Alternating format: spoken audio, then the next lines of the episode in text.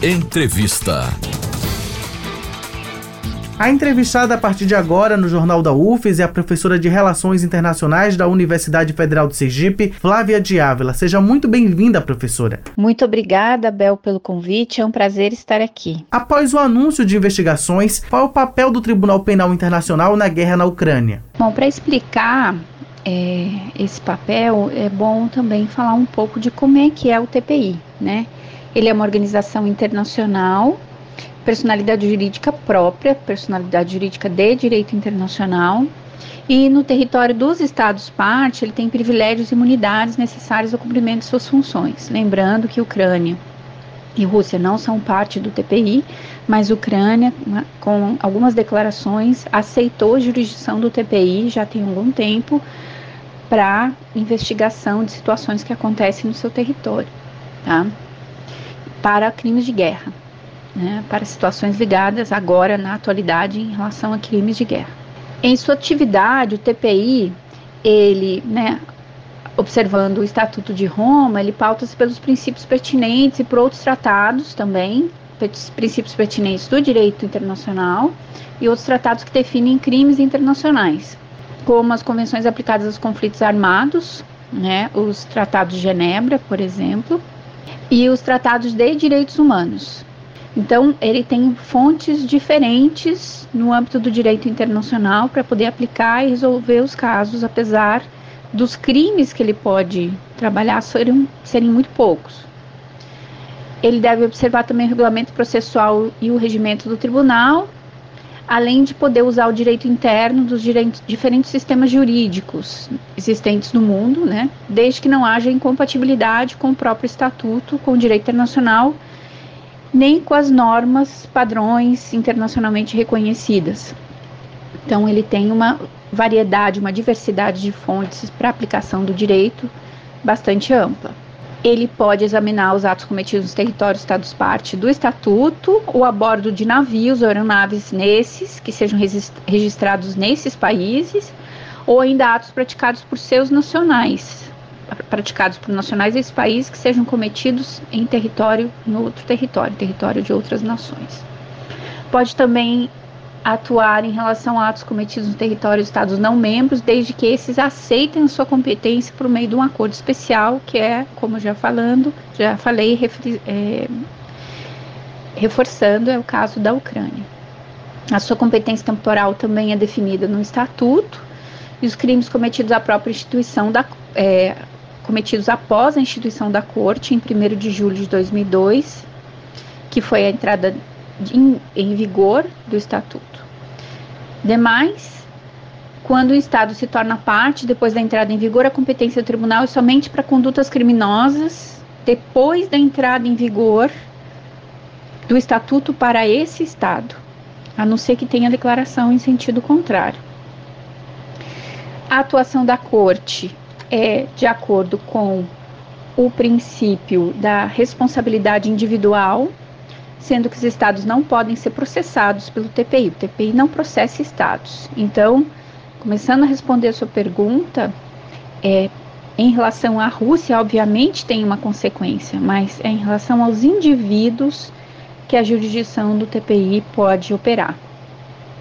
Então, a competência que a gente chama de ratione persona em relação à pessoa diz respeito à jurisdição exercida pelo tribunal somente para pessoas físicas que sejam maiores de 18 anos, inclusive chefes de Estado. Quem pode ser punido, professora? São puníveis tanto aqueles que cometerem os cri cometeram crimes, como os que ordenaram, os, os que instigaram, os que solicitaram, os que facilitaram, aqueles também que encobriram, ou qualquer forma de contribuição que tenham dado para a prática do ato ilícito ou que deste tenham participado inclusive chefes militares superiores e hierárquicos. Então, para o TPI exercer suas atividades, é, tem um instituto criado pelo Estatuto de Roma chamado entrega, né, no inglês seria o surrender, que é o Estado colocar à disposição do tribunal a pessoa ou pessoas que devem ser julgadas ou, ou que foram condenadas, né? E, na verdade, é, colocar à disposição do tribunal é algo que é esse instituto de entrega, que é diferente da extradição. extradição é um instituto bilateral que acontece entre dois estados e a entrega é entre uma organização internacional específica, que é o Tribunal Penal Internacional, e um estado. E o Brasil tem lá na, sua, na nossa Constituição uma determinação que o Brasil concorda em entregar pessoas sob sua jurisdição à jurisdição do TPI. Como um caso pode ser admitido pelo TPI? Bom, e quando que um caso é admissível no TPI? Né, isso está lá no artigo 17 lá do Estatuto de Roma. É, então, quando o caso é admissível, tem que haver uma decisão sobre admissibilidade ou não admissibilidade.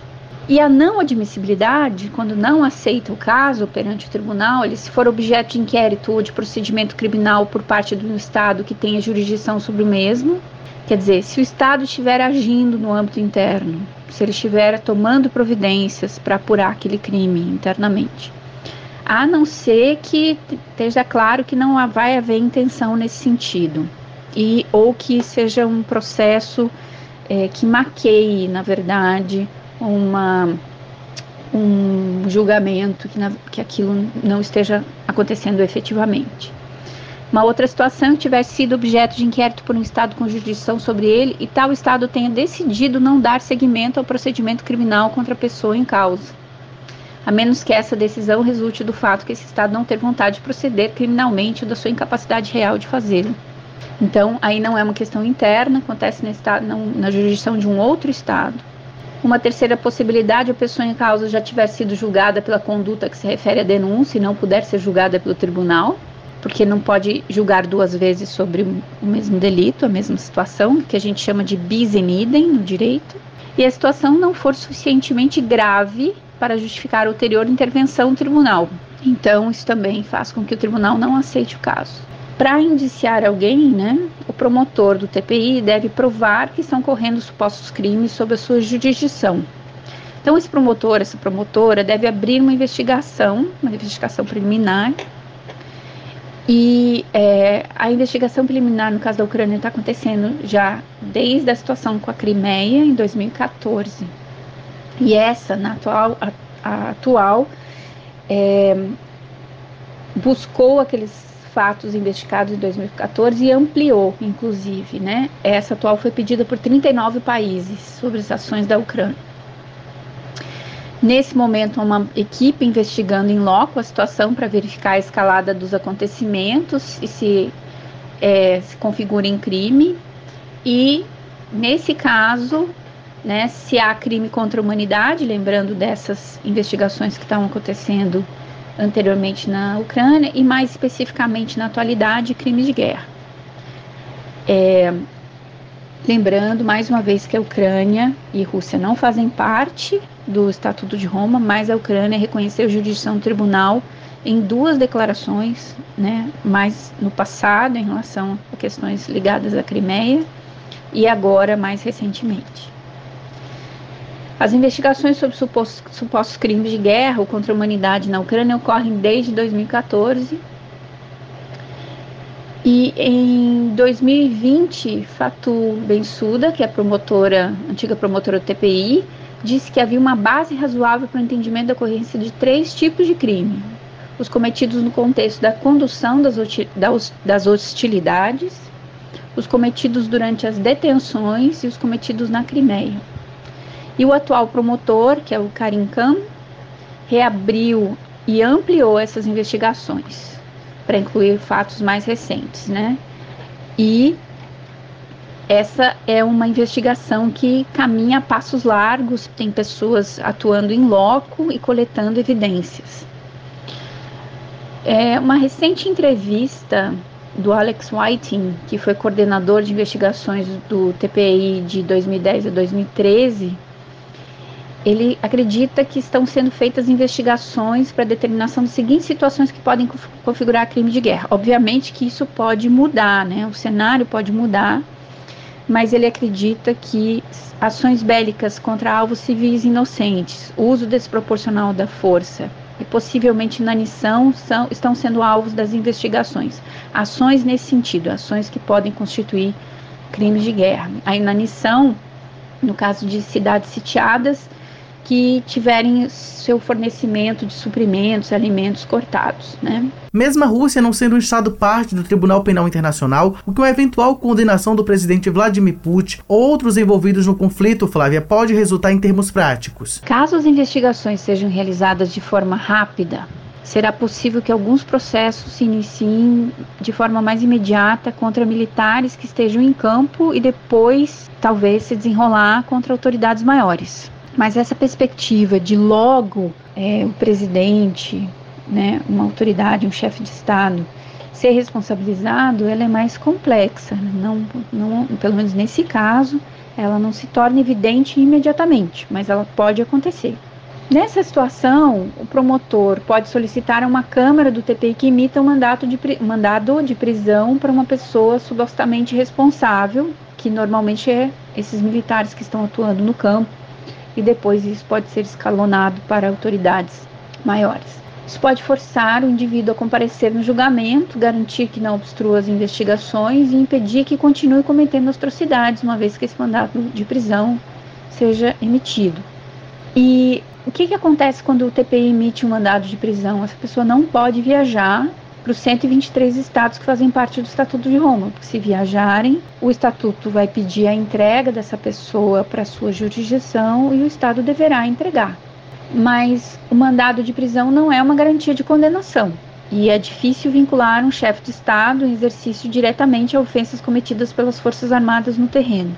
Não é uma coisa fácil, é difícil a obtenção dessa prova. É possível, é possível.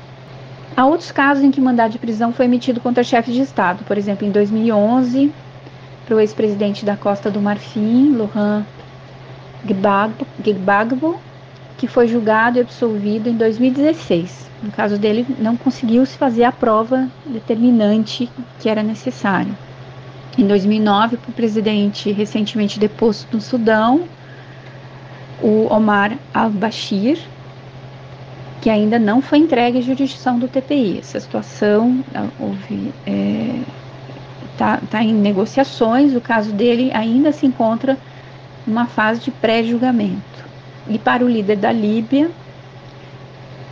o Amar Gaddafi, em 2011, também foi expedido um mandado de prisão, mas ele foi morto antes de ser julgado. Se houver uma mudança de governo na Rússia, e houver um processo contra o presidente, ele vai poder ser entregue à jurisdição Tribunal Penal Internacional. Isso é possível. Professora, qual a importância de tratados como o Estatuto de Roma para a definição de crimes de alcance internacional, como o de guerra? Bom, normas regulamentando regras que devem ser observadas em conflitos armados não são recentes, inclusive são parte da gênese do direito internacional e abrangem diferentes ramos do direito, como a, a parte direito internacional penal, que é o que nós estamos vendo agora, mas também direito humanitário, direitos humanos, direitos refugiados. Então, é como se comportar, o que fazer, como preservar o direito das pessoas em razão de um conflito armado é uma preocupação antiga.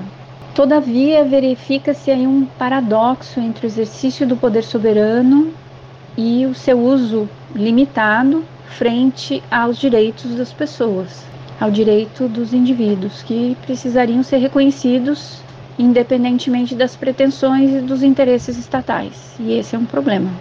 Então, muitas iniciativas que partiram principalmente a partir da Segunda Guerra Mundial, é, do final da Segunda Guerra Mundial e do advento da ONU, são fundamentais para fazer um arcabouço jurídico para hum, fundamentar a proteção, a garantia a proteção de direitos das pessoas, uma vez que haja algum tipo de conflito armado. Como as Convenções de Genebra, de 1949, o Estatuto dos Refugiados de, 40, de 51 e o seu protocolo facultativo, de 1967, Pactos Internacionais de Direitos Humanos, é, tratados específicos sobre direitos humanos também, por exemplo, de prevenção à tortura, dentre outros documentos. Esses são fundamentais para se constituir esse arcabouço jurídico, ao qual eu, mencionava, eu comentava, que possa determinar regras que limitem a ação do Estado em conflitos ou em outras situações em que os direitos sejam ameaçados, os direitos das pessoas.